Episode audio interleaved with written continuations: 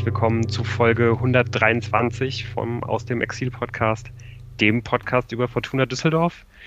Wir sind heute nur zu zweit. Ähm, schöne Grüße zum einen nach Buenos Aires äh, an den Moritz und schöne Grüße nach Hongkong an den Tim, der wunderbarerweise äh, heute sogar einen unserer Hörer in Hongkong getroffen hat. Ähm, ja, schöne Grüße auf jeden Fall. Und ähm, ja, nicht nur schöne Grüße an, an die beiden, sondern eben auch einen schönen guten Abend an dich, Jan. Hallo in die Runde. Ich frage mich ja, wie viele Ex-Wolfsburger man wohl in Argentinien scouten kann, die dann für die Fortuna in Frage kommen. Ja, das, äh, das würde mich auf jeden Fall auch interessieren. Vielleicht werden wir da ja nächste Woche, äh, vielleicht aber auch äh, in zwei oder drei, wenn der Moritz dann äh, doch vielleicht irgendwann mal Zeit findet. Ist bestimmt nicht so einfach, äh, dass wir das alles unter einen Hut bekommen die nächsten Wochen. Wenn er da mal Zeit findet, kann der uns da ja vielleicht was von erzählen. Ähm, ja, ich glaube, da dürfen wir und da dürfen auch die äh, Hörer und Hörerinnen auf jeden Fall sehr gespannt sein. Genauso gespannt, wie ich auf diese heutige Folge bin. Weil ich fand es ja ganz schön, dass äh, Daniel Thune, ich glaube, dann nach, nach dem Spiel in der, äh, oder am nächsten Tag nach dem äh, Freitagabendspiel, in, beim, beim, beim Training äh, gegenüber den Journalisten irgendwie das richtige Wort gefunden hat, das ich auch irgendwie suchte mit der Beschreibung auf das Spiel, das wir jetzt gleich besprechen werden, gegen äh, Eintracht Braunschweig. Ein merkwürdiges Spiel. Ich weiß aber gar nicht, ob es so merkwürdig war oder ob es einfach ein sehr banales Fortuna-Spiel war. Das ist so meine Frage und ich freue mich, das jetzt mit dir besprechen zu dürfen. Puh, ähm, da habe ich ehrlich gesagt auch ähm, noch gar nicht so einen klaren Gedanken zu, ob das jetzt eher banal oder merkwürdig war. Es hatte, glaube ich, ein bisschen was von beidem. Ja, ich weiß, ich, es ist halt ein total schwer zu fassendes Spiel, finde ich. Also ich auch, mhm. ich, in, auch danach, ich glaube, das versuchte Tune äh, dann auch damit zu umschreiben es gibt irgendwie nicht, dass das entgleitet einem so schnell, dieses Spiel. Weißt du, was ich damit mal sagen will? Das ist eine komische Umschreibung, aber irgendwie, naja, vielleicht können wir uns da reinarbeiten in das Ding, um da vielleicht eine andere Umschreibung noch für zu finden. Aber es ist irgendwie so ganz eigen. Was ist auch so, zum Beispiel kann man sagen, dass es ein verdienter Sieg war. Würde ich schon also, sagen. Das, es, es war irgendwie verdient, aber es war halt irgendwie ähm, auch, auch kein, kein, kein Sieg, wo man irgendwie drückend überlegen war. Es war aber ja, jetzt auch kein, kein Spiel, wo man am Ende sagen würde, boah, das hätte aber auch so und so ausgehen können. Dafür war Fortuna dann doch eigentlich ähm, ein ganzes Stück zu gut, eigentlich für die, für die Braunschweiger. So wahnsinnig viel ist ja in diesem Spiel auch eigentlich gar nicht passiert, sodass man jetzt sagen genau. wow, dieses Spiel hatte alles. Nee. Aber die Sachen, hatte die schon passiert sind, die hatten es dann irgendwie in sich. Stimmt. Aber das, weil ich mir so verdient, sagt ja auch, dass man selber sehr viel dafür gemacht hat. Ja, ne? also, also, es war jetzt das nicht. stimmt so, ja im Grunde ja. eben halt auch schon, dass nur das, was man dafür gemacht hat, war vor allen Dingen äh, einfach eigene Qualität, die einfach so viel höher war, äh, die, die individuelle Qualität in, in manchen Situationen, als das, was eben die Braunschweiger hatten, sodass man das äh, ja in, in dieser Hinsicht, glaube ich, schon einfach als einen verdienten Sieg letztendlich bezeichnen kann. Auch ähm, ja, wenn, wenn man natürlich schon hätte denken können, dass man es sich in diesem Spiel auch wieder mal, natürlich wie immer, ein bisschen einfacher hätte machen können. Ja, wobei, also man hat, ist ja eigentlich genauso gestartet, wie man sich das wünscht, um ein einfaches Spiel quasi in die Bahn zu lenken. Äh, eine interessante Ausstellung zumindest, dass äh, man fragte sich ja, wie würde sich auf dem Platz finden? 442 oder 4222, variabel. Ähm, Gab es da irgendwelche Überlegungen von deiner Seite, Überraschungen? Ja, ich, also ich glaube, ähm, in, der, in der Art und Weise, wie es dann letztendlich auf dem Platz ausgesehen hat, war, glaube ich, die ganz große Überraschung, dass, ähm, dass, dass, Hendrik, dass Hendricks halt erstmal rechts agiert hat. Mhm. Ähm, je nachdem, wie man es jetzt sehen will. Also ich, ich glaube, ich habe häufiger einen 4-2-2-2 mit äh, Sobotka und äh, Tanaka auf einer Linie gesehen und dann mhm. eben Hendricks im, im rechten Halbraum, Appelkamp im linken Halbraum, aber das war mit Sicherheit auch immer mal wieder stellenweise eher ein, ähm, also war es halt eher eine Raute, wo dann Tanaka die Zehnerposition übernommen hat. Aber dass Hendricks eben auch in dieser, ähm, in dieser Rolle halt im, im rechten beziehungsweise rechten offen, äh, offensiven Mittelfeld gespielt hat und da eben auch relativ gut ausgesehen hat. Ich meine, fairerweise muss man sagen, Heimspiel gegen, einen, äh, gegen eine Mannschaft aus dem Tabellenkeller. Da sieht Fortuna einfach immer verlässlicherweise gut aus diese Saison. Fand ich aber schon, schon bemerkenswert und auf jeden Fall, ähm, ja, interessant zu beobachten, mal auch für, für die Zukunft.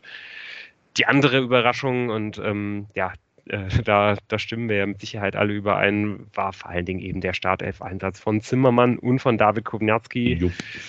Wohl nicht ganz ohne Restrisiko, wie ja selbst Daniel Thune zugegeben hat, aber ich glaube spätestens als, äh, ja, als die beiden in der, in der Startelf standen, man wusste, es geht gegen ein Kellerkind, Heimspiel. Ähm, da haben, glaube ich, die meisten von uns, wenn wir ganz ehrlich zu uns sind, äh, eigentlich schon den Haken hinter das, äh, hinter das Spiel gemacht, oder Jan? Sorry, es ist einfach so. Also ja, ja, ich mache ja diesen Haken auch nur deswegen, äh, weil ich eben genauso äh, zynisch dann ja auch schon den Haken hinter das nächste Auswärtsspiel mache, negativerweise.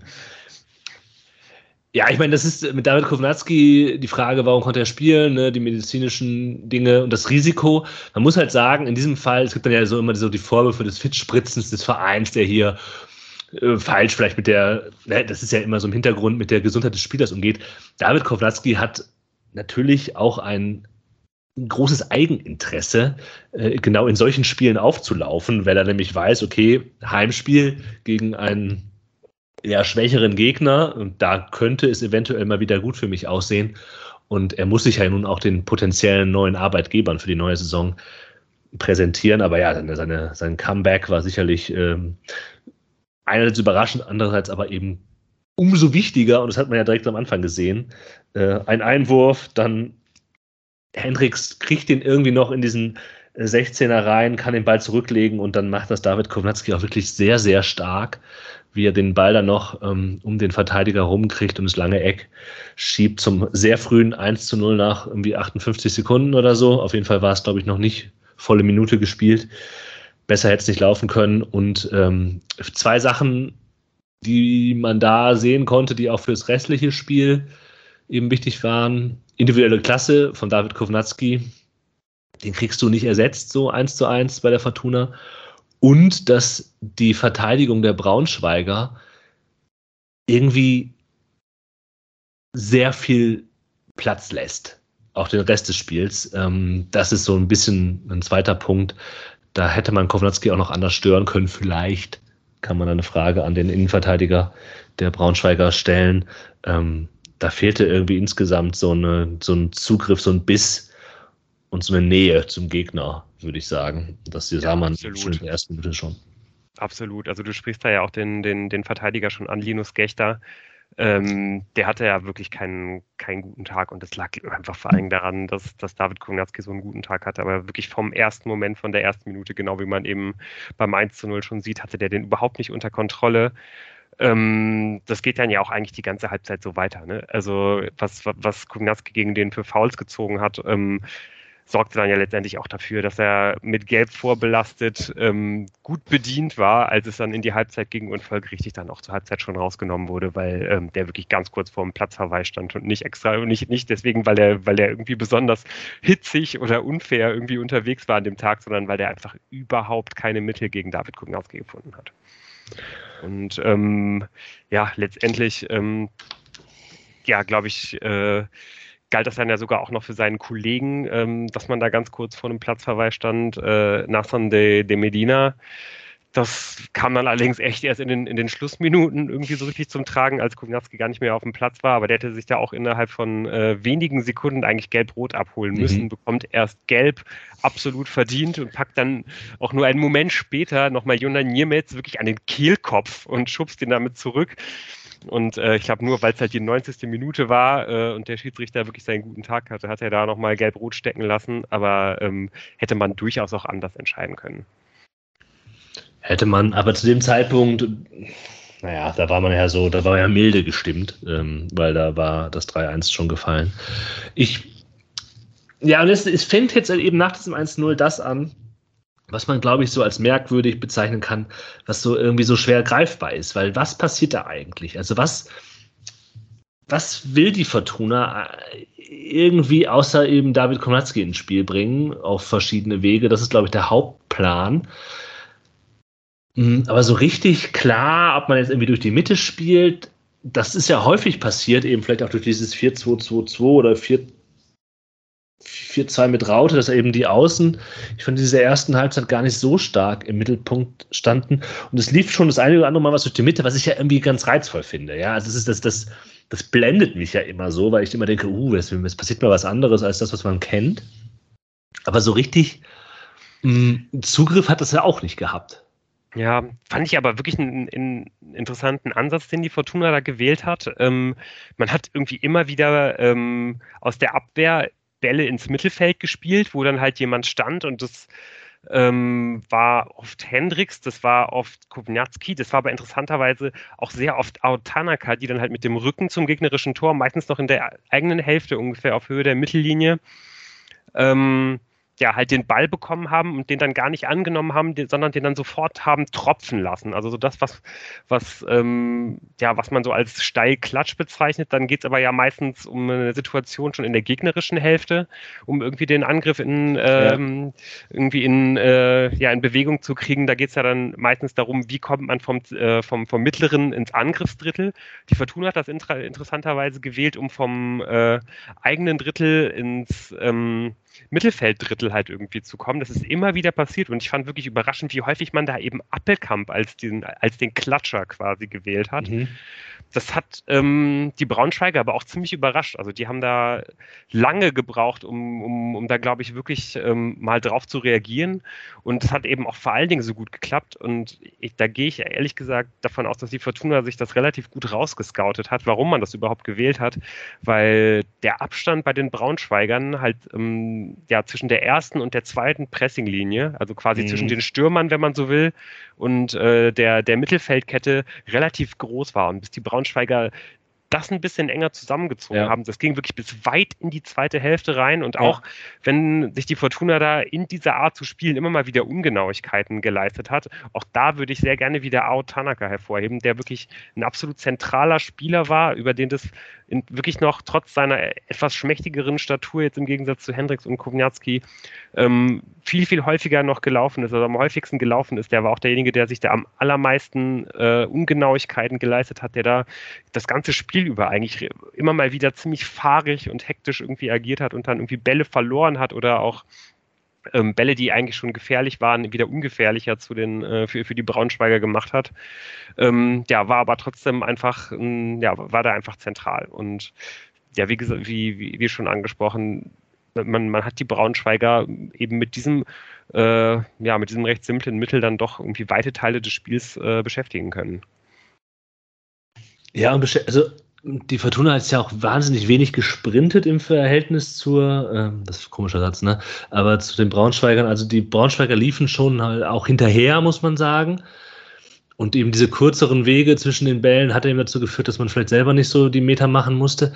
Aber also das ist, das ist eine richtig, ich glaube, das ist eine gute Beobachtung von dir.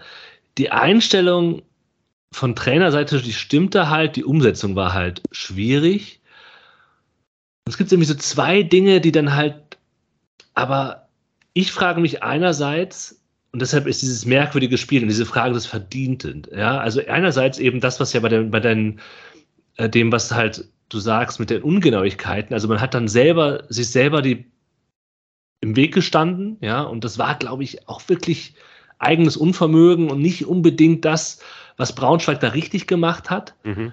Und ich hatte auch das Gefühl, wenn Braunschweig das ein bisschen cleverer spielt, dann ist das auch luftig hinten raus. Also ich hätte das Gefühl, dass da, vielleicht ist es auch, ist auch nicht stimmig, aber dass, dass es auch schnell nach hinten losgehen kann.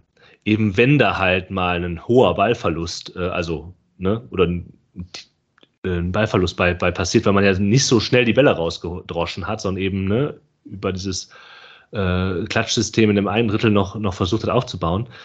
Er hatte das Gefühl, eine andere Mannschaft und mit mehr Qualität hätte da, das ist jetzt so ein bisschen so ein komischer Satz, weil wir wissen, dass das so stimmt, das zeigt diese Saison ja, hätte eben man auch die Schwächen ähm, aufzeigen können. Es gab so ein paar Situationen, wo Braunschweig auch mal plötzlich durch war und die waren aber, glaube ich, so ein bisschen unruhig und haben Dinge auch nicht ausgespielt. So hatte ich den Eindruck.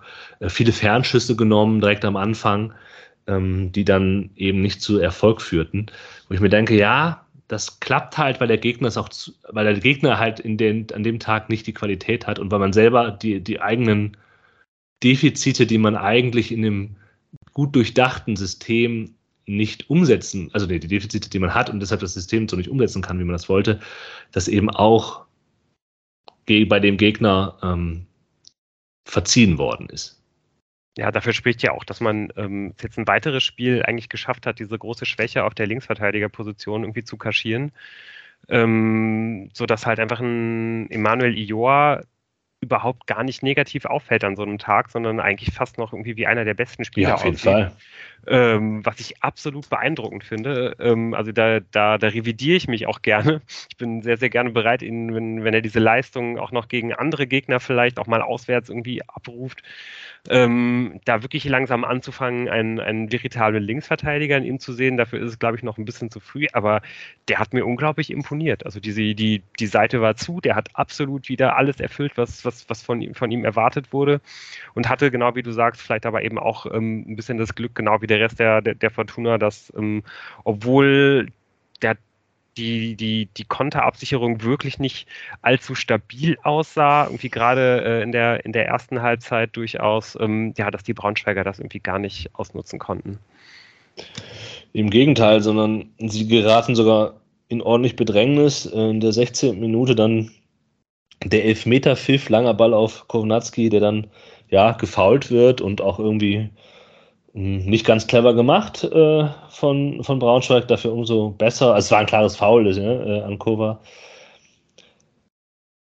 Ja, ähm, ja, man kann ja eigentlich fast die, äh, das, äh, den, also das Foul vor dem Elfmeter und ähm, ähm, das Foul, das dann letztendlich zu dem Freistoß äh, vor dem 2 zu 0 mhm. führt, irgendwie so ein bisschen zusammenziehen, weil ja. sie eigentlich beide Male genau das Gleiche ist, was Kognatski ja. macht, der halt bei einem langen Ball, der so ein bisschen auf Überkopfhöhe halt gespielt wird, perfekt den Körper so reinstellt, dass halt der Braunschweiger nicht zum Kopfball hochgehen kann. Aus der Dynamik lässt dann halt irgendwie diesen Ball passieren, stellt dann nochmal genau den Körper so rein, dass er dann halt mit dem kleinen Vorsprung losstarten kann. Äh, der Braunschweiger nimmt das Foul, es kommt dann halt eben einmal zu dem Elver und dann äh, kurz danach halt zu dem Freistoß. Ähm, ja, dass dann Rufen Hennings äh, nicht zum ersten Mal diese Saison einen Elfmeter verschießt. Ähm, der passt irgendwie auch leider so ein bisschen ins ähm, dann doch häufig ähm, ja etwas unglückliche Bild, was, was Hennings irgendwie dann in letzter Zeit und ja, ja in dieser Saison insgesamt eigentlich abgibt. Ähm, ja, auch nicht nur, dass er ihn verschießt, sondern auch wie er ihn ja, verschießt. Oder wie hast du das gesehen? Ja, richtig schlecht geschossene Elfmeter. Ähm, ja, ich befürchte auch, wir erleben so ein bisschen die Hennings-Dämmerung, weil äh, den Eindruck, den du hast, den teile ich halt auch, dass da nicht mehr die Qualitäten, die er, also dass er jetzt Mitte 30 ist, das sieht man ihm schon länger an, aber er hat halt immer noch diese Abschlussqualitäten gehabt, den Instinkt das, man sieht es auch noch, ja, ähm, aber äh, es fehlt eben das Fortune im Abschluss oder vielleicht ist es dann eben auch nicht mehr nur das Fortune, sondern das ist dann auch eine logische Konsequenz aus den Dingen, die vorher nicht so klappen. Und dieser Elfmeter war einfach, ja, sch äh, schlecht geschossen ja, umso besser geschossen ist auf jeden Fall dann ähm, kurze Zeit später genau eben dieser Freistoß ja. äh, von, der, von der linken Seite, den, den Kovnatski auf diese unnachahmliche Art mal wieder irgendwie rausholt. Ähm, ich, wir, wir beide haben das Spiel ja zusammen geguckt und du hast ja auch eigentlich genau, glaube ich, in dem Augenblick, wo der Ball in der Luft war, schon gesagt, ja. oh, das wird richtig gefährlich und da ist der Ball, und da liegt der Ball halt in dem Augenblick eigentlich auch schon im Tor. Äh, Tanaka, äh, nicht Tanaka, sondern Appelkamp trifft den Ball wirklich perfekt. Äh, genau die, die richtige Schärfe, genau der richtige Schnitt. Und äh, ja, wenn dann am, äh, auf, auf Abnehmerseite äh, klarer da steht, dann wird es äh, wirklich gefährlich. Ähm, Finde ich eigentlich immer noch, also ein, ein, Spieler mit seiner Qualität, mit seiner Größe, der auch einfach eigentlich immer das richtige Timing beim Kopfball hat, der die richtige Technik beim Kopfball hat, um den Ball richtig zu treffen, der muss eigentlich mindestens fünf Tore äh, nach, nach Standardsituationen pro, pro Saison eigentlich machen. Und genau in der Situation zeigt er das halt auch. Ne? Also genau da gehört der Ball hin wird aber eben auch sträflich freigelassen. Ah ja, aber hallo, ey.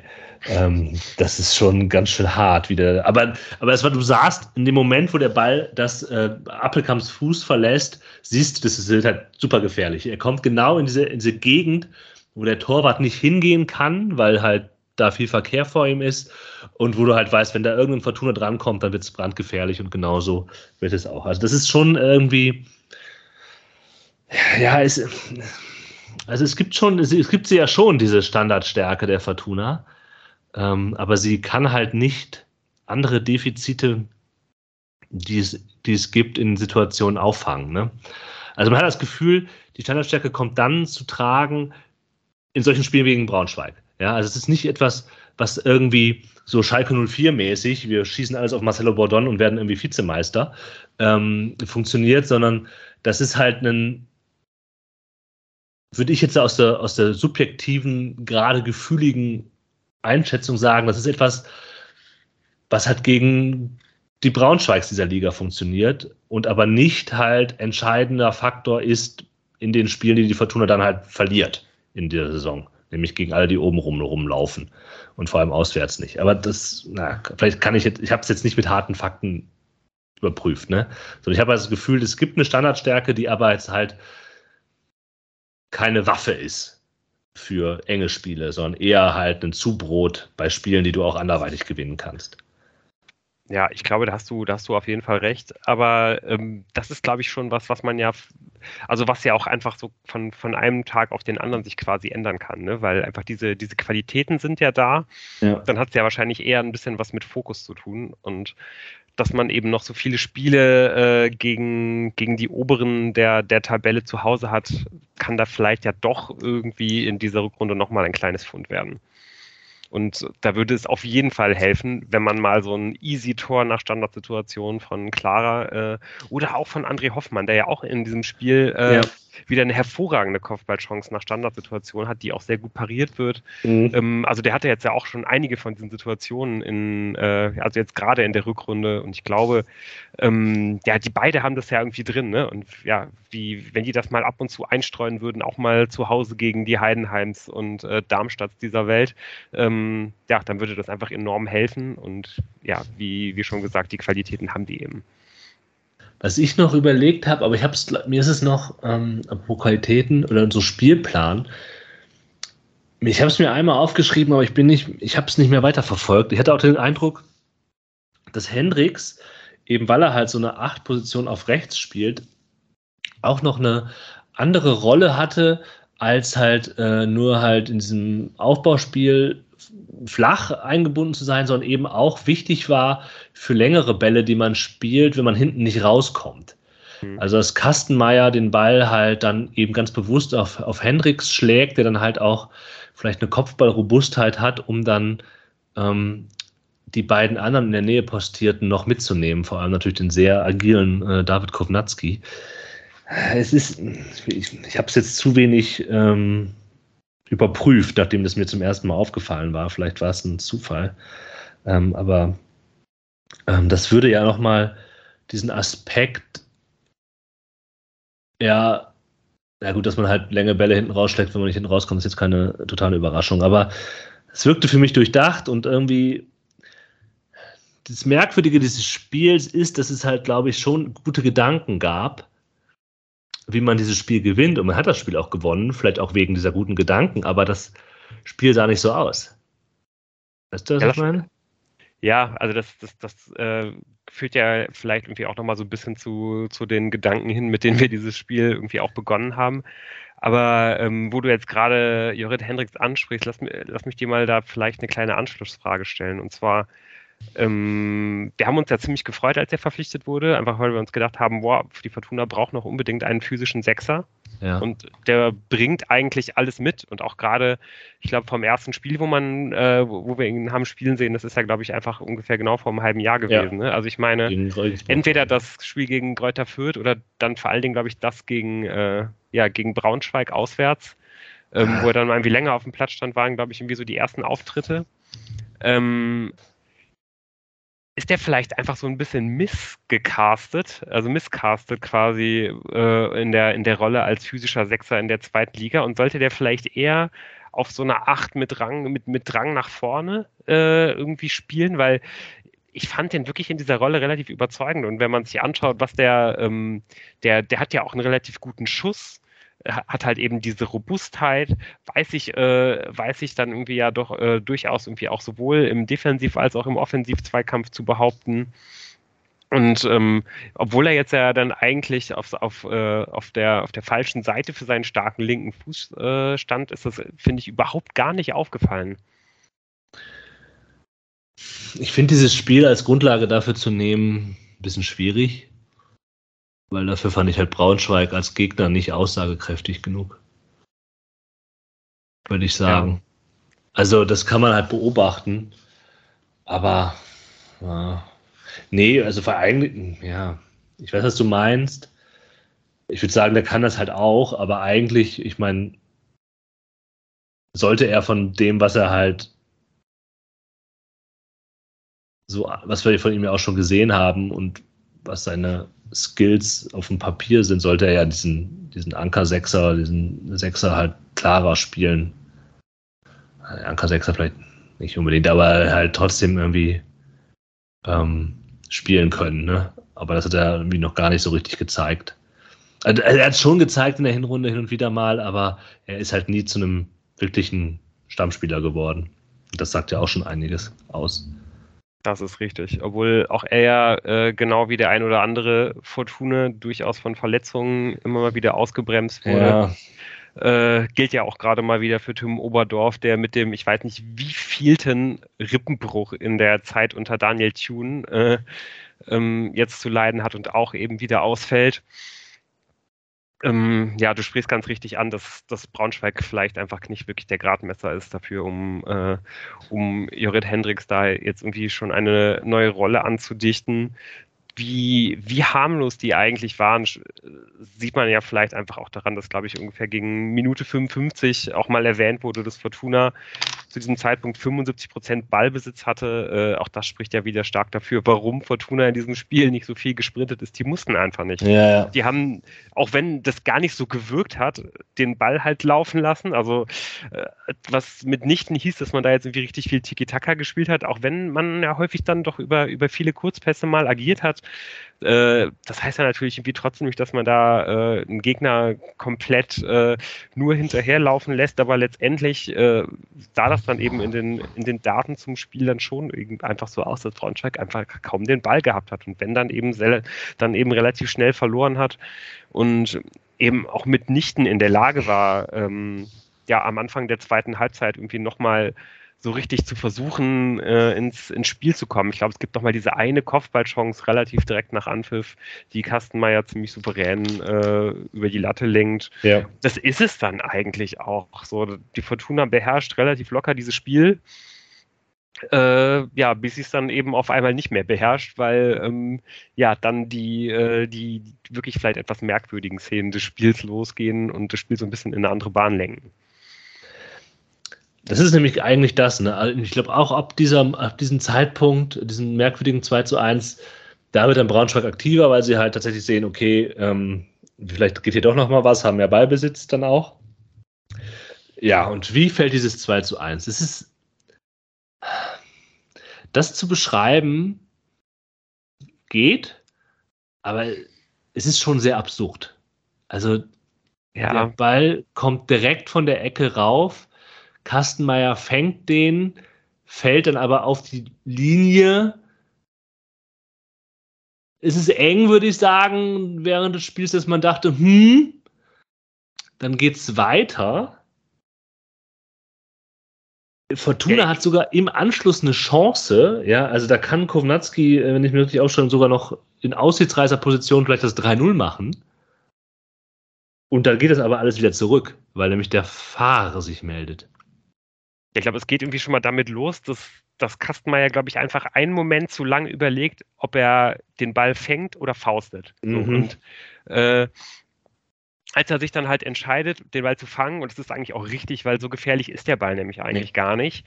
er ist ähm, unbedrängt auch. Es ist keiner von den genau, um drum. Er ist halt unbedrängt. Der Ball kommt jetzt auch nicht genau aufs Lattenkreuz. So, ne? Also das ist ja auch eine richtig fiese Stelle eigentlich. Ne? Also da, das ist ja, so, dann, dann kommt schon ja auch relativ mittig.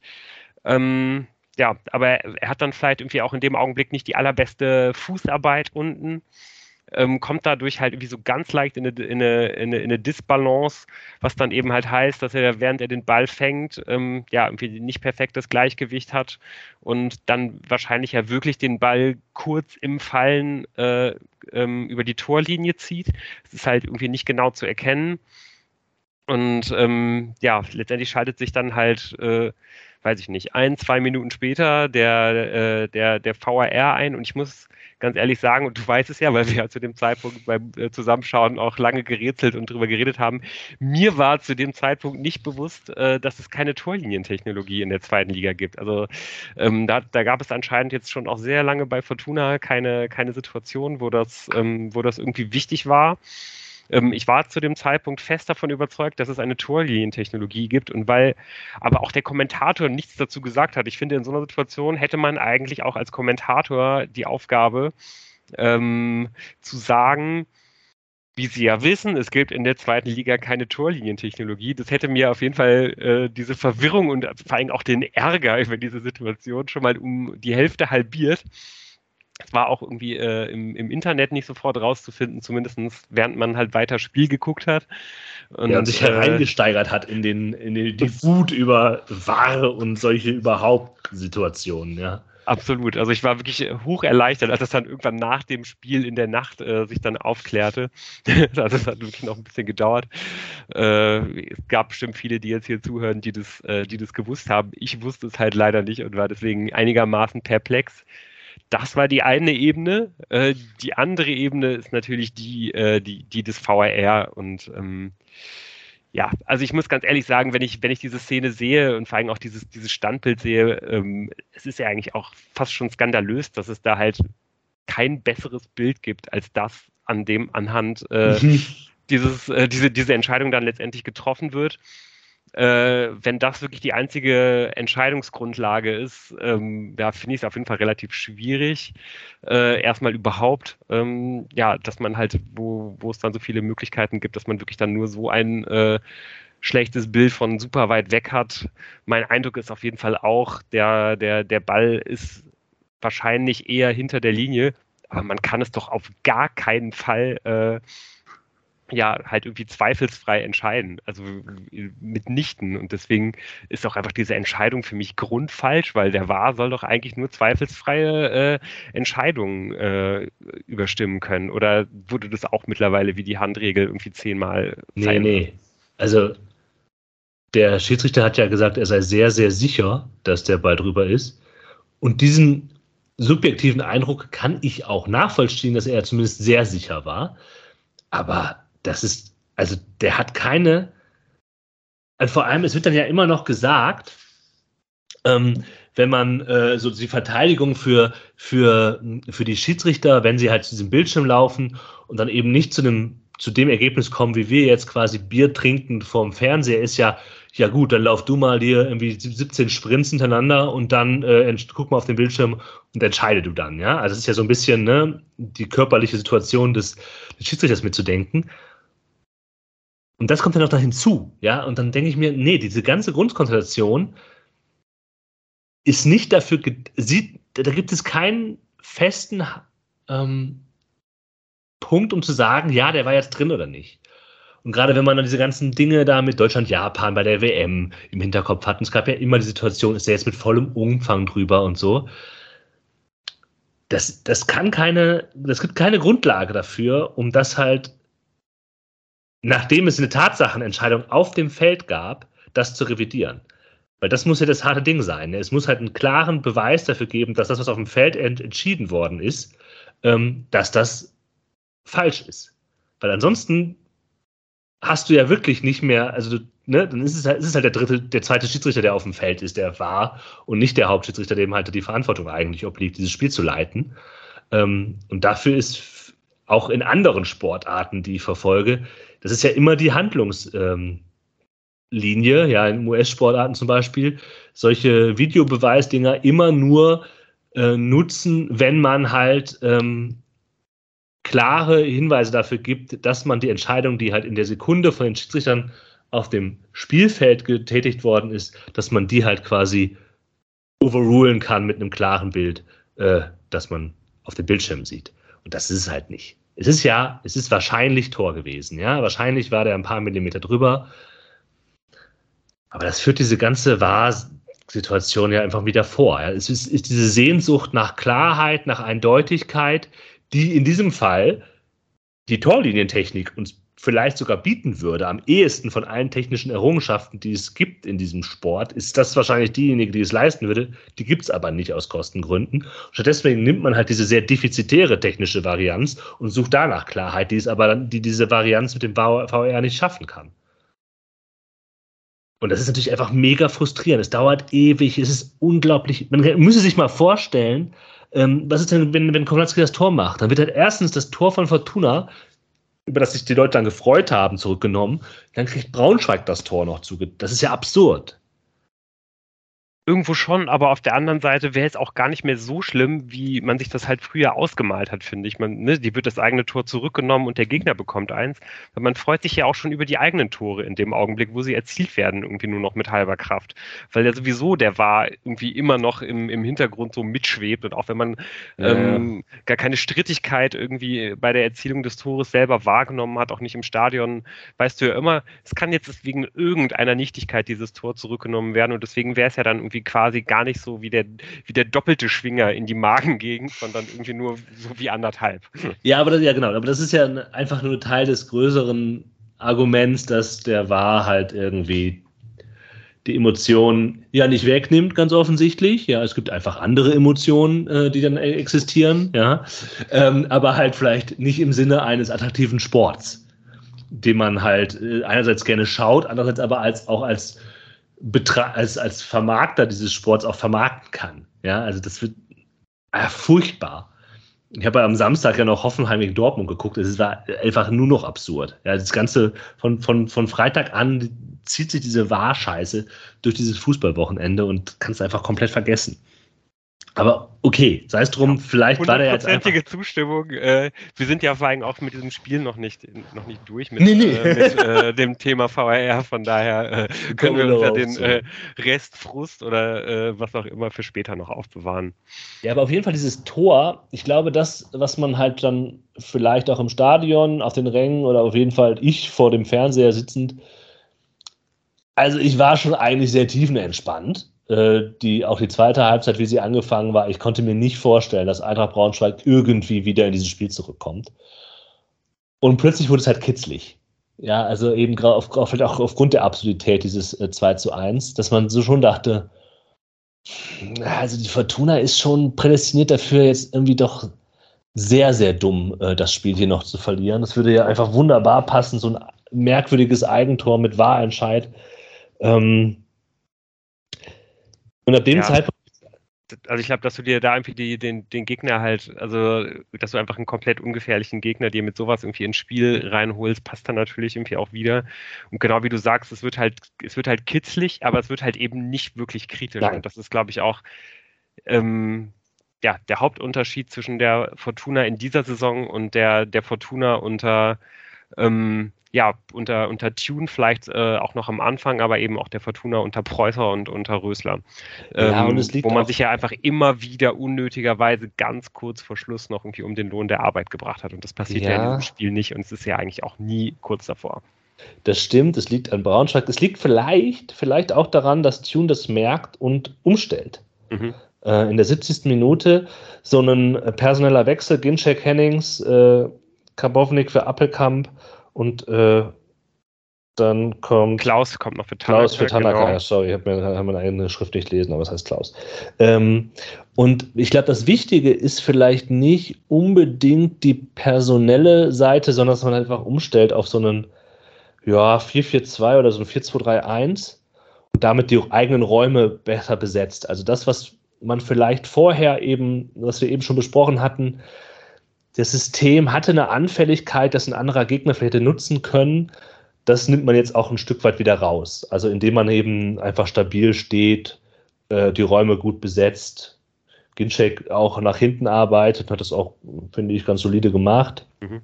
Es gibt schon auch irgendwie so Situationen, vor allem über ähm, Braunschweigs, oh, was ist das, linke Seite, ähm, wo es dann schwieriger wird, weil irgendwie die, ähm, die Abstimmung zwischen Simbo und Klaus noch nicht so am Anfang funktioniert. Aber es ist jetzt nicht so, dass da eben, wie du sagst, da permanent der Baum brennt, sondern es gibt immer diesen Gedanken, oh, das könnte jetzt irgendwie noch blöd laufen, aber, ähm, aber ich glaube, das ist auch einfach ein Aspekt, ja, dass man einfach umstellt und sagt, so, jetzt machen wir hier mal keine Experimente mehr. Sehe ich genauso, weil irgendwie man, man sieht eigentlich in diesen Minuten nach dem Tor, wenn Braunschweig mal ähm, ja nicht richtig gefährlich wird, aber zumindest mal so anfängt, ähm, vielleicht gefährlich werden zu können, dann passiert das vor allen Dingen über die Flügel. Also ja. entscheidet man sich halt dazu, diese Raute aufzulösen und eigentlich auf ein flaches 4-4-2 zu gehen, ähm, mit zwei klaren Flügelspielern, mit Klaus und Karbovnik auf den Außen, ähm, ja, die dann halt ähm, einfach noch ein bisschen breiter einfach stehen und ähm, das reicht dann eigentlich auch schon, um diesen, ähm, ja, um diese Angriffsversuche der Braunschweiger in, in Schach zu halten. Was ich da auch nochmal ganz, ganz interessant finde, dass man, dass Thun sich dafür entscheidet, ähm, nicht Karbovnik auf die Linksverteidigerposition ja. zu ziehen, sondern einfach Emma Ior da, da drauf zu lassen, weil der ja auch, wie wir jetzt, finde ich, auch wirklich anhand der letzten Spiele gesehen haben, er ist einfach defensiv der verlässlichere der beiden.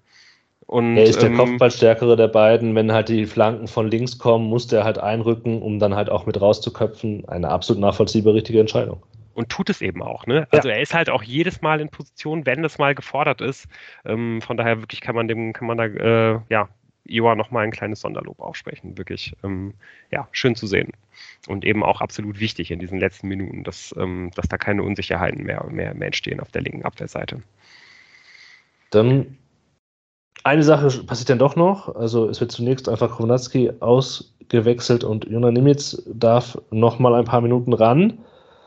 Ähm, und dann kommt ein Lauf von Jona Nimitz, wo ich und ich glaube wir beide eigentlich quasi schon gedanklich abgeschaltet haben, weil wir gedacht haben, okay, der läuft jetzt dahin, dann schießt er vielleicht ein Tor, aber es ist ein Abseitstor.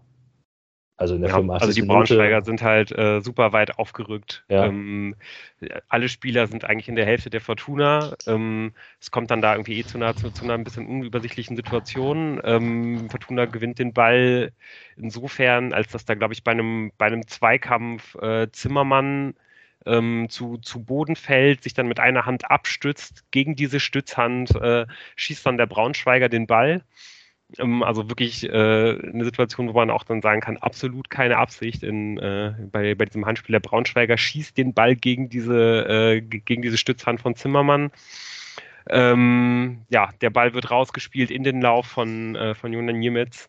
Ähm, ich glaube, wahrscheinlich haben auch viele im Stadion das so gesehen. Wir am Fernsehen haben es auf jeden Fall auch so gesehen, dass man dachte, ja gut, äh, das wird auf jeden Fall zurückgepfiffen, egal was da passiert. Und äh, das passiert ja dann eben auch, nachdem Nemitz das Tor erzielt hat. Ähm, macht er übrigens, finde ich, richtig gut. Also da, da im 1 gegen 1 äh, versenkt er den Ball ziemlich lässig. Äh, also ich muss, ja. ganz, ich muss ganz ehrlich sagen, also dafür, äh, ähm, dass man sonst ähm, bei, bei all den Qualitäten, die er hat, finde ich, ihm doch immer mal wieder ansieht, ähm, also gerade bei, bei, bei, bei technischen Sachen, dass er halt eben nicht die, die Ausbildung in einem NLZ genossen hat, sondern sich halt über die ähm, ja über die Amateurligen nach oben gearbeitet hat. Dafür macht er das da ziemlich eiskalt, indem er da den, den, den Torwart ziemlich, ziemlich auswackelt und aus dem, auf, auf dem falschen Fuß erwischt. Also dieser, diese Art von Abschluss habe ich ihm ehrlich gesagt wirklich nicht so zugetraut. ich habe äh, leider ziemlich, ziemlich cool zu sehen. Ich habe leider keine Interviews mehr mit ihm durchgelesen oder gesehen, weil ich mich nämlich frage, ob er nicht ähnlich wie wir auch eigentlich davon ausgegangen ist, dass es abseits ist. Der Torwart halt, oder er selber? Nee, er selber. Und Ach wenn du halt dann halt quasi mit so einer gewissen inneren Ruhe, es wird jetzt eh gleich zurückgepfiffen, aufs Tor zu läuft, dann machst du das Ding halt auch einfach so, weil du halt nichts zu verlieren hast. Ne? Du denkst, ich weiß nicht, ob er da sich nochmal zu geäußert hat. Ich glaube, es ging dann eher darum, ähm, ob ihm da nicht der Jubel für sein Debüttor genommen worden ist äh, durch die ganze Angelegenheit und das Szenario. Ähm, das habe ich irgendwie einen, da habe ich irgendwie ein Zitat von ihm gelesen, aber ähm, das ist so mein Eindruck. Vielleicht befreit dieser Moment auch, ja, wenn man halt denkt, ja, ja, vielleicht ist es eh abseits und dann, ne? Ja, kann, kann auf jeden Fall sein. Ähm, auf jeden Fall, glaube ich, können wir, können wir hoffen, dass ihn in dieses Tor halt irgendwie ziemlich befreit, weil ich glaube, äh, auch wenn das natürlich absolut furchtbar ist, dass man sich dann da nochmal irgendwie zwei oder drei Minuten. Äh, Wie lange das gedauert hat. Wenn nicht wieder, sogar noch mehr. Ähm, ja, halt irgendwie die, äh, die Wahrentscheidung da halt irgendwie geben muss ist natürlich der, der Augenblick, wo das Tor dann gegeben wird, absolut fantastisch, ne? wo man irgendwie sieht, wie viel, wie viel das dem Jungen bedeutet, wie die ganze Mannschaft ihn dann halt irgendwie feiert. Äh, in ja, so, so, ein erstes Profitor zu schießen, ist, glaube ich, äh, was ganz Fantastisches. Aber besonders in der, in der Situation, äh, in, in, der er jetzt ist, ist natürlich was, was ganz, ganz Großartiges, weil er jetzt ja schon eben auch ganz schön viel irgendwie mit ihm passiert ist so, ne? Und einfach ja, ja auch in der in der wenigen Spielzeit, die er jetzt halt bisher ge gehabt hat, irgendwie, ich glaube, hat er jetzt vier, vier Spiele für die Fortuna gemacht, ist da halt einfach auch, also der hat auf jeden Fall viel bewegt, kann man sagen. Ne? Irgendwie mit schon einem Tor, einem Assist, einem absolut äh, neuralgischen, wichtigen Elver, den er, den er halt verschossen hat, den er sich da aber zugetraut hat und mit einer gelb-roten Karte, die er auch noch äh, pro, äh, provoziert hat, also die er, die er halt quasi rausgeholt hat. Ähm, Weiß ich nicht. Also das, das ist auf jeden Fall schon ein ziemlich ordentlicher Arbeitsnachweis für die paar Minuten. Du meinst die gelb-rote Karte, die es ja nicht gab jetzt eben? Nee, die gegen Nürnberg. Ach, in der 120. Okay. Ne? Das ist ja, ja auch eher der. der äh, deren Existenz habe ich wieder vergessen. Ne? ja. ja, diese, ja, okay. diese Kiste machen wir jetzt auf jeden Fall auch nur ganz ja. kurz auf, äh, gucken rein und machen sie halt wieder zu. Und ähm, ja, hoffen, dass wir äh, eben auch viele, viele weitere neue Momente und Geschichten von äh, Jonan Niemetz geschrieben bekommen und den vielleicht in Zukunft nicht mehr so stark immer mit diesem, mit diesem Ausscheiden halt irgendwie verbinden. Die Forderungen nach seiner Vertra einer Vertragsverlängerung mit ihm sind ja nun auch äh, erwartbar da und vermutlich gibt es da auch die Gespräche, ähm, würde ich jetzt mal denken. Absolut. Äh, ich glaube, zwei, zwei Wörter noch äh, zum, äh, zum VRR leider. Ja. Wie, wie, hast du diese Handspielsituation mit Zimmermann gesehen? Ähm, wurde er, glaube ich, hinterher dann irgendwie auch vom, äh, ja, sowohl von Colinas Erben zum Beispiel, als auch ähm, ja, vom, äh, vom Schiedsrichter gesagt, dass es, dass es absolut okay war, so zu entscheiden? Ey, das ist, also dass der VR sich das anguckt, ist halt Teil der VR-Aufgabe. Ja, es ist so, wie man halt auf alles Mögliche guckt und sieht, dass da nichts ist. Absurd wurde es eigentlich durch die Diskussion, die dann halt Sky aufgemacht hat. Also, wie das dann auch nachher im Studio diskutiert worden ist, von wegen, wo der Experte es gar nicht, überhaupt nicht verstehen kann, dass das halt äh, äh, nicht gepfiffen worden ist als Handspiel. Und ich denke, ja, also, das ist doch ein Nullthema. Natürlich ist das kein Handspiel. Also, ne, der wird da halt von 30 Zentimetern, 40 Zentimetern auf den Arm, mit dem er sich abstößt, angeschossen. Ja, also vollkommen absurd, das, das zum Thema zu machen. Und das würdest du jetzt sagen, obwohl die Gefühle des Sky-Experten was ganz anderes sagen? Ja, ich finde, Gefühle sind. ja, also kann man ja. wirklich einfach nur den Kopf schütteln, äh, dass äh, zehn Sekunden nachdem der, der Schiedsrichter erklärt, warum das gerade alles absolut regelkonform gelaufen ist, der Experte sagt, dass das mit seinen Gefühlen absolut nicht zu vereinbaren ist und dass es deswegen eine falsche Entscheidung gewesen ist. ich mein, sollte man auf jeden Fall gut drüber nachdenken. die das, Liste das an Dingen, ja, die nach meinen Gefühlen nach im Fußball falsch laufen und nicht nur abseits des Platzes, sondern auch mit Regeländerungen und VAR, die ist sehr, sehr, sehr, sehr, sehr lang.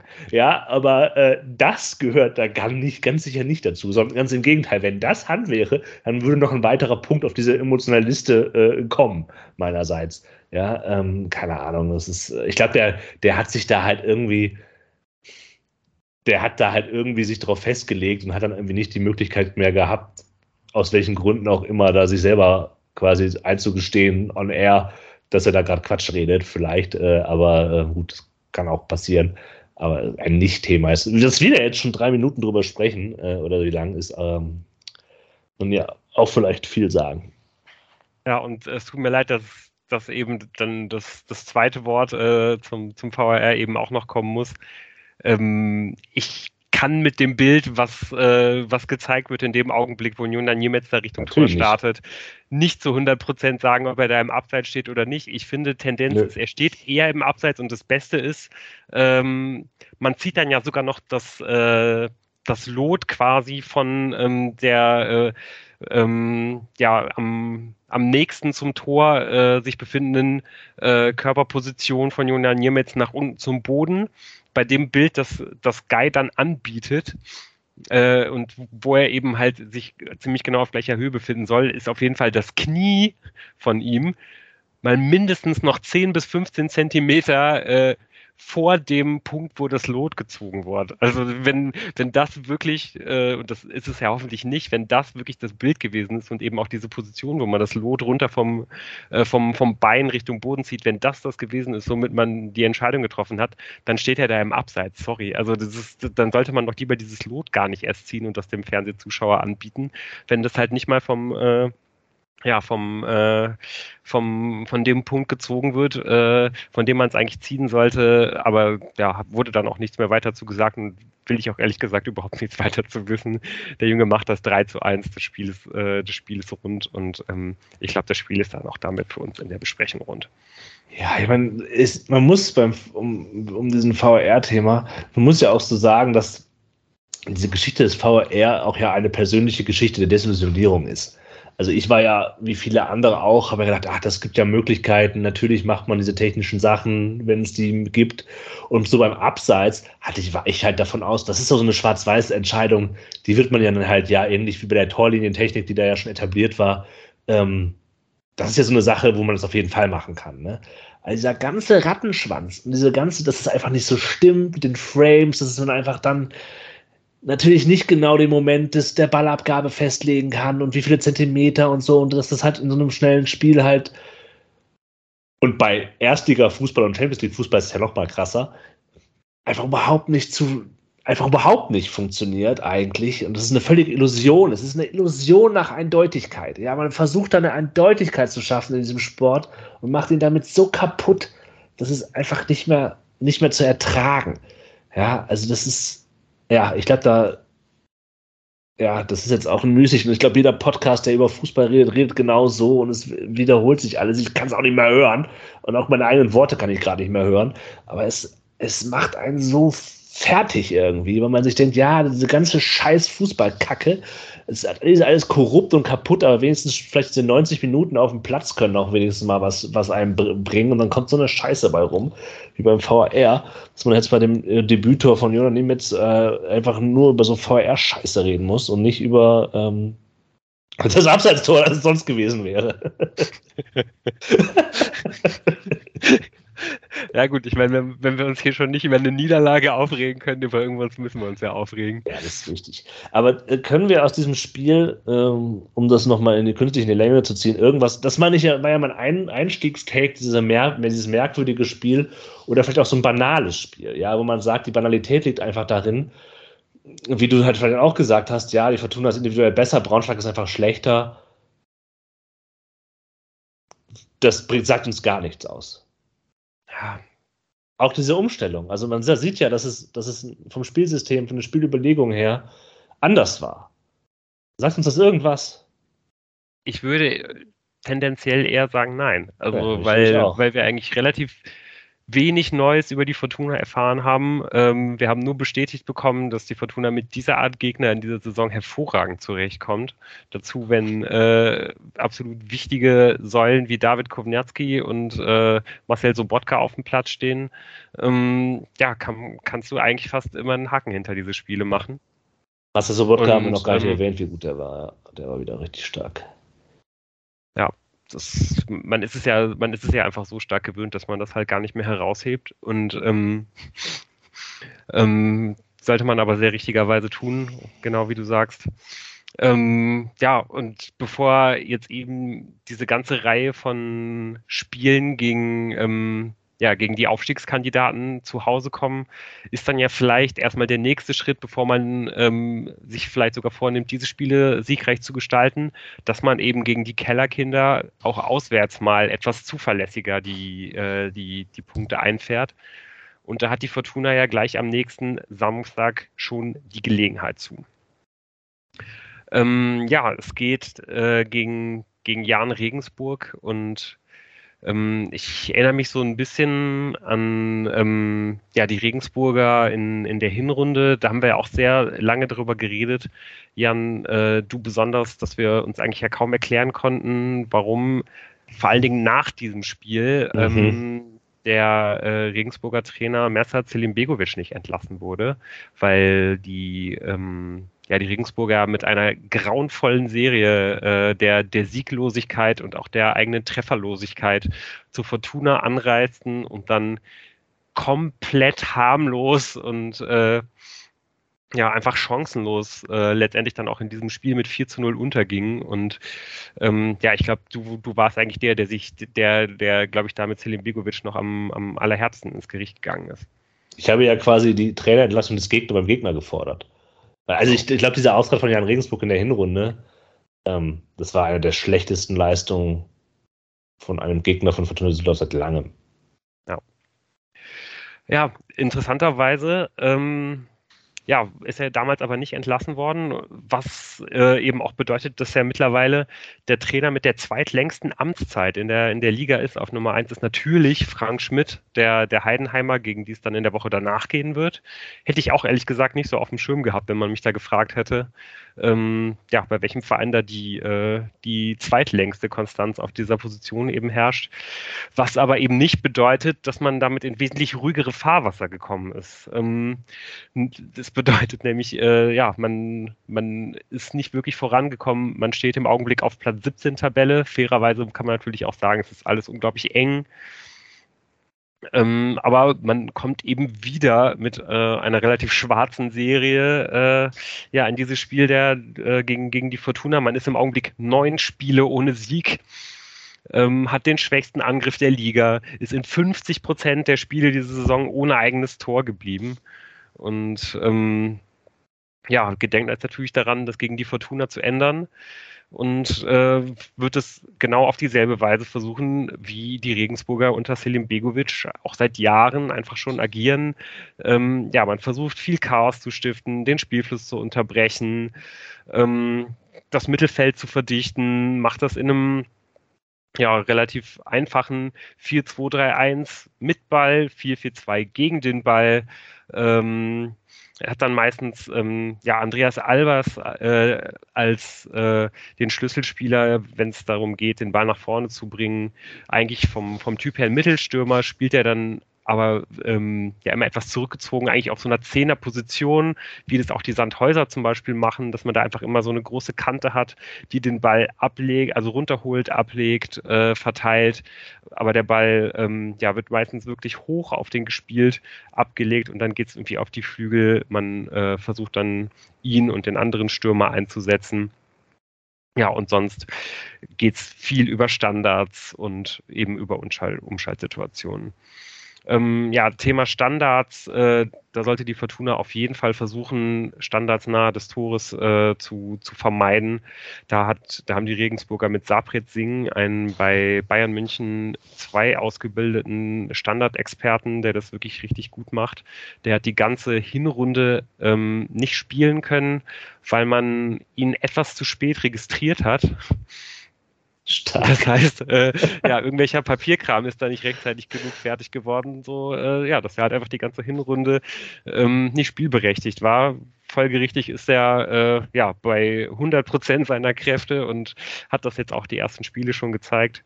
Ähm, ja, da muss man wirklich aufpassen, dass der keine Standards auf die äh, auf die Regensburger Innenverteidiger und sonstigen großgewachsenen Spieler schlägt. Auf wen man natürlich sonst mal schauen könnte, äh, das wäre der, der, der Torhüter. Da hat man ähm, ja mit dem Ersatz für Alexander Meyer, der in diesem Sommer zu, Bayer, äh, zu äh, Borussia Dortmund gewechselt ist, erstmal nicht so richtig ähm, äh, erstmal nicht so richtig gelegen, war man nicht so überzeugt. Also hat man jetzt im Winter nochmal nachgelegt und mit Jonas Urbich einen 19-jährigen Torhüter vom ersten FC Köln ausgeliehen für anderthalb Jahre. Finde ich äh, bemerkenswert. Der hat jetzt auch, also ist auch sofort zur Nummer eins geworden und hat jetzt wohl auch seine Sache relativ gut gemacht, aber mit 19 Jahren auf jeden Fall noch ziemlich unerfahren. Ähm, ja, und äh, vielleicht dann noch ein, ein Satz zu dem Spieler, auf den wir Fortuna natürlich ganz besonders schauen. Das ist Niklas Schipnowski. Der war ja eigentlich ganz gut in diese Saison gestartet, aber hat seitdem eigentlich immer stärker nachgelassen. Mittlerweile äh, ja, hat er erst, erst seinen Stammplatz verloren ähm, und jetzt die letzten drei Spiele sogar ist er gar nicht mehr eingesetzt worden, war ohne Einsatz im Kader. Und ähm, ja, das macht ehrlicherweise ja nicht so richtig viel Mut, wenn äh, wir uns dann vor Augen führen, dass er dann ja auch im Sommer, äh, wenn die Leihe Ende wieder zu Fortuna kommen wird und noch zwei weitere Jahre Vertrag hat. Äh, das ist mir ehrlicherweise jetzt erst wieder so richtig bewusst geworden bei den Recherchen für den Podcast, dass man ja damals, als man ihn verliehen hat, da, damals hatte er noch Vertrag bis 2024. Das heißt, man hätte ihn damals eben auch genau für diese anderthalb Jahre, für die man ihn vor einem Jahr verliehen hat, hätte man ihn verleihen können ohne irgendwas weiter tun zu müssen. Man hat aber damals, und das verstehe ich wirklich nicht, den, den Vertrag nochmal für ein weiteres Jahr verlängert. Äh, warum macht man sowas? Also, Weil der Spieler sonst sich nicht verleihen lässt? Ja, mag natürlich sein, aber vielleicht sollte man dann einfach besser verhandeln. Also ich, keine Ahnung. Es ist mir, es ist mir wirklich unerklärlich und ähm, ja, ich bin wirklich gespannt, wie es, wie es für Schemnowski bei der Fortuna weitergeht. Äh, ja, die Frage ist äh, für uns jetzt natürlich aber erstmal, und das ist viel, viel, viel wichtiger, wie wird die Fortuna bei den, bei den Regensburgern agieren?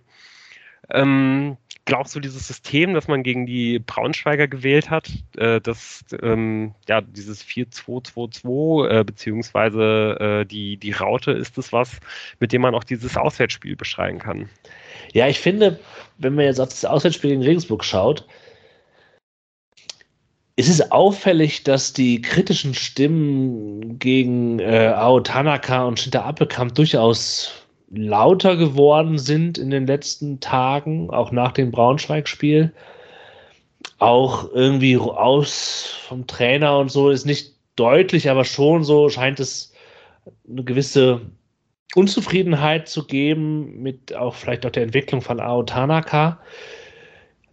Ich frage mich halt, welche Rolle jetzt Jorut Hendricks dabei einnimmt, wenn das nämlich äh, Daniel Thune ähnlich sieht wie, wie vor allem Dulu und ich ja auch, ich habe es nicht ganz so stark verbalisiert, aber dass er durchaus ein Faktor sein kann, auch vielleicht ein bisschen höher stehend. Ob das nicht etwas ist, was ähm, was Tune noch weiter beschäftigt und ob das Auswirkungen hat auf die Spielweise. Also ob man da eben dann sich überlegt, wir wollen Hendrix jetzt reingeben, weil wir eben vielleicht mit Appelkamp oder gerade mit Hanaka nicht mehr so ganz zufrieden sind und suchen ein System raus, wo man ihn gut einsetzen kann. Ähm, und da wäre ja vielleicht, naja, dann damit Raute spielt, das ist jetzt irgendwie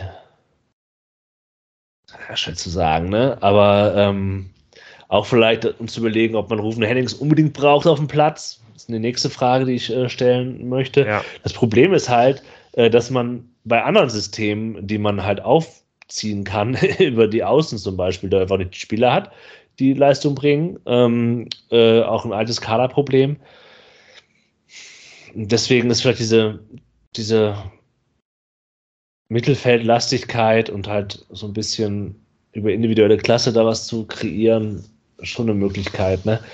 Aber ah.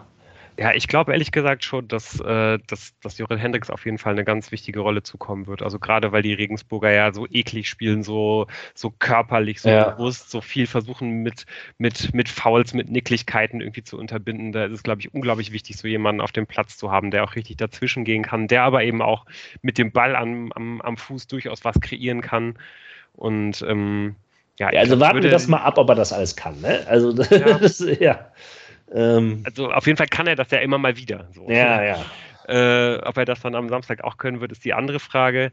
Ich würde dir auch zustimmen, dass vielleicht ähm, jetzt dieses Auswärtsspiel in Regensburg ähm, allein vom Gefühl her jetzt nicht der richtige äh, der Ort ist, um, um Ruven Hennings direkt von Anfang an wieder reinzuwerfen. Ich glaube auch, dass man ähm, da erstmal einen anderen Weg wählen würde. Ich glaube aber trotzdem auch, dass man, ähm, dass man mit zwei Stürmern agieren würde und dann stellen sich für mich eigentlich, gibt es da für mich eigentlich zwei, zwei Möglichkeiten, die man gehen kann. Also ein, ein Daniel Ginczek in, in Topform wäre da eigentlich die erste Option, weil auch der, glaube ich, gegen, gegen diese Regensburger genau aus den gleichen, äh, aus den gleichen Punkten wie bei wie, wie Jorrit Hendricks mit, mit seinen Stärken so viel tun könnte. Kopfballstärke, Robustheit, Größe, Athletik und so weiter. Ähm, aber weil er einfach noch, auch immer noch nicht bei 100 Prozent ist, würde ich den auch erstmal ähm, noch als Waffe auf der Bank lassen. Und da würde sich eigentlich fast wieder die Frage stellen, ob man mal wieder Jonas Niemetz von Anfang an bringt. Ähm, und ich könnte mir vorstellen, dass die Regensburger dem ein bisschen besser liegen als die Fürther. Ähm, dass man aber eigentlich auch genau das, was er, was er mitbringt, diese Schnelligkeit, du mit der, diesen Verbund halt eben aufreißen kann und ähm, ja, eben auch diese unglaubliche Athletik, mit der er halt die Gegner einfach auch mal so wegdrücken kann, dass das, dass das sehr viel hilft. Die andere Möglichkeit wäre, und das wäre ein ganz anderer Ansatz, ähm, wäre vielleicht auch in der Sturmspitze nochmal mit Christopher Peterson zu starten, der interessanterweise ja gegen die Braunschweiger gar nicht gespielt hat, obwohl ähm, der ja eigentlich jetzt nach seiner, nach seiner Einwechslung bei Kräuter Fürth ja relativ viel Alarm gemacht ja. hat, da ziemlich gut aussah. Ja. Meinst du, Daniel Thune ähm, ja, macht, nimmt da so einen, diesen, diesen klassischen Trainer-Move, dass er ihn jetzt nach dem Spiel zur Seite nimmt und sagt, pass auf, jetzt, obwohl du eigentlich letzte Woche gut warst, 90 Minuten auf der Bank gesessen, erinner dich äh, dran, wie es letztes Mal in Regensburg abgelaufen ist im Pokal, da hast du zwei Tore gemacht. Äh, wenn du die Woche vernünftig mit trainierst, spielst du auf jeden Fall von Anfang an. Kann ich mir gut vorstellen. Aber ähm, ja. Ja, ja, klar kann ich mir das vorstellen, aber äh, ich, ich finde, es gibt jetzt schon irgendwie so eine schon so sehr viele. Es ist interessant, dass klar hast du halt Oberdorf verletzt. Wer ist noch verletzt? Ist noch irgendwer verletzt? Eigentlich hast du doch die Mannschaft halbwegs beisammen, ne? Du hast schon, äh, also wenn jetzt wirklich äh, keine weiteren Rückschläge mehr kommen bei Zimmermann, Kowniatski, Karbovnik und so weiter, wo man ja immer so ein bisschen das Auge drauf hat, dass da irgendwie wieder was passiert, ähm, hast du da eigentlich ähm, die, die Mannschaft relativ gut beisammen. Also auch Jordi Device wird ja zurückkommen. Ich würde jetzt mal erwarten, dass der erstmal auf der Bank Platz nimmt, weil ja eigentlich Hoffmann und Clara das jetzt ganz gut gemacht haben zuletzt. Ähm, aber du kannst schon aus dem Vollen schöpfen. Ja, und das Interessante ist dann aber halt, dass du nicht aus den Vollen schöpfst, weil sich so viele aufdrängen, sondern halt eher, weil du halt irgendwen suchen musst, der vielleicht gerade irgendwie nicht schwierig ist. Weißt du, was ich meine? Das ist irgendwie, eigentlich sagt das halt sehr viel über diesen Kader aus, wenn du halt sagst, oh, jetzt gibt es halt Konkurrenzkampf, jetzt äh, gibt es halt alle Optionen und die, es gibt halt Optionen für den Trainer aber halt nicht aus einem quasi, wir haben halt ein, ein Füllhorn an positiven Möglichkeiten, sondern eher, hm, welches Defizit stelle ich denn jetzt auf? Also nicht auf den individuellen Spieler, das klang, klang jetzt sehr gemein, ja, ähm, nicht auf den individuellen Spieler, ähm, ich will ja nicht als, die Spieler nicht als Defizit bezeichnen, aber dass es jetzt nicht irgendwie so ist, krass, hier gibt es jetzt vieles Positives äh, und wir müssen dann überlegen, welche Stärke wir aufstellen, sondern es geht eher darum, welche Schwächen kaschieren wir eigentlich. Ja, das ist vielleicht irgendwie auch so das, was, äh, was eigentlich automatisch passiert, wenn du einen Kader so zusammenstellst, wie Fortuna das macht, ne? also so top-heavy quasi, also dass man einfach sehr viel, sehr viel äh, hohe Einzelqualität an der, an der Spitze hat, aber ähm, ja, sehr wenig äh, ähm, Qualität in der Breite. Ne? Also, dass du einfach quasi 25 ja. Spieler auf ungefähr einem Niveau hast, das hat die Fortuna ja eben eigentlich genau nicht, sondern ähm, da einfach einen anderen Ansatz gewählt. Und so passiert das ja eben auch schnell, dass sich dann oft die Mannschaften relativ von alleine halt eben auf, aufstellen und ähm, ja, ja das tun sie dann auch nicht mehr, so. Genau. Äh, und es dann halt eben nicht so einfach ist, dann irgendwie für den, den, den einen Spieler mal mit einer guten Trainingswoche mal irgendwie ein oder zwei einfach so zu verdrängen. Ja, aber genau das passiert ja nicht. Also das ist ja auch so, du kannst ja sagen, ähm, es gibt ja jetzt keine klare Startelf. Das ist ja genau das Problem. Wir suchen ja jetzt hier irgendwie nach, nach verschiedenen Optionen. Dann könnte man das machen, keine Ahnung, hier, hier und da, pff, was für Konsequenzen das hat. Es gibt ja keine. Das ist ja genau dieses, diese, dieses Top-Heavy. Ähm, es ist halt auch jetzt jeder weiß das, aber das zeigt ja nochmal, dass das halt schiefgegangen ist. Aber es liegt ja eben auch daran, dass viele, nicht alle, es gibt ja, äh, ja schon auch den einen ja. oder anderen, der halt einfach absolut überragend unterwegs ist, aber weil einfach in diesem Top-Heavy-Ansatz so viele von den ähm, ja, Spielern mit sehr, sehr hoher Einzelqualität einfach ihre, ihr, ihr Leistungslimit genau. halt nicht erreichen. Absolut. Äh, genau, deswegen, deswegen stehst ja. du einfach vor diesem Problem. Ja. Ne? Genau. genau. Ja. Ähm, das ist halt das Risiko, dass man. Ne? Das andere kann ja auch ein Risiko bergen, in sich bergen. Ne? Dass man halt einfach zu viele Spieler hat, die halt auf einem ähnlich mittelmäßigen Absolut, Niveau ist, dass du halt dann nicht das gemeinsam hohe Niveau erreichst, aber naja, das ist dann auch vielleicht irgendwie ein mangelndes Ver äh, ich weiß es nicht, das ist jetzt ein großes Thema, ne? Aber eigentlich ist das doch etwas, was, was, was wo man, wenn man Vertrauen in den Trainer hat, äh, so sagt, ja, wenn ich den halt, ne, einen Haufen von okayen Zweitligaspieler hinstelle, dann schafft halt ein guter Trainer halt daraus eine gut funktionierende Zweitligamannschaft, die halt oben mitspielen kann. Und die Fortuna spielt ja auch irgendwie noch oben. Ja, das ist aber auch eigentlich genau das. Und eigentlich, also das Thema will ich auch damit jetzt eigentlich ja. auch beenden. Das ist ja, nochmal eine Diskussion für einen anderen Tag. Aber ich glaube, Daniel Thune ist genau dieser Trainer, der halt eigentlich besser zu einem Kader passt, wo du 25 Spieler auf mehr oder weniger einem Level hast, äh, als ähm, ein, ein Trainer, der halt aus äh, äh, zwölf unglaublich guten Einzelspielern halt irgendwie was formt und vor allen Dingen äh, deswegen, weil du eben so anfällig für Verletzungen bist und äh, jeder weitere Rippenbruch äh, deine, deine Saison halt irgendwie wieder mehr ins Wanken bringt.